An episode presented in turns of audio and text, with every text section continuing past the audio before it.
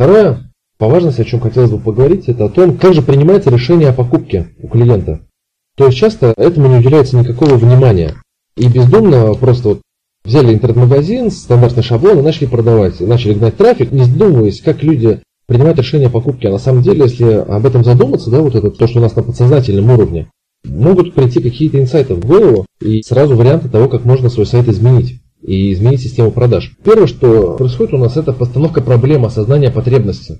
Допустим, вы делаете в квартире сейчас ремонт, и, соответственно, вы хотите теплый пол, чтобы у вас в помещении можно было ходить босиком, чтобы не мерзнуть, чтобы дети ползали и не заботиться о том, чтобы купить какой-то ковер, или то, что ребенок простудится, да. На самом деле острая проблема, но ни у одного продавца теплых полов я этого как-то не видел. Я привожу пример, потому что у меня есть сайт по теплым полам, теплополмагазин.ру, и, собственно, мы это используем. Второй этап – это поиск информации. То есть человек набирает свою проблему в интернете. Ну, например, теплый пол, да, набирает. Далее у него находится ряд сайтов, это и контекстная реклама, и поисковая выдача. Он смотрит различные варианты и оценивает их. Далее он принимает решение о покупке. Где он купит, по каким-то параметрам он выбирает магазин, в котором он купит. Следующий этап – это, естественно, покупка оценка полученного им товара. Ну, естественно, этот процесс гораздо более сложный, но вот в таком базовом варианте, в упрощенном, он выглядит именно так.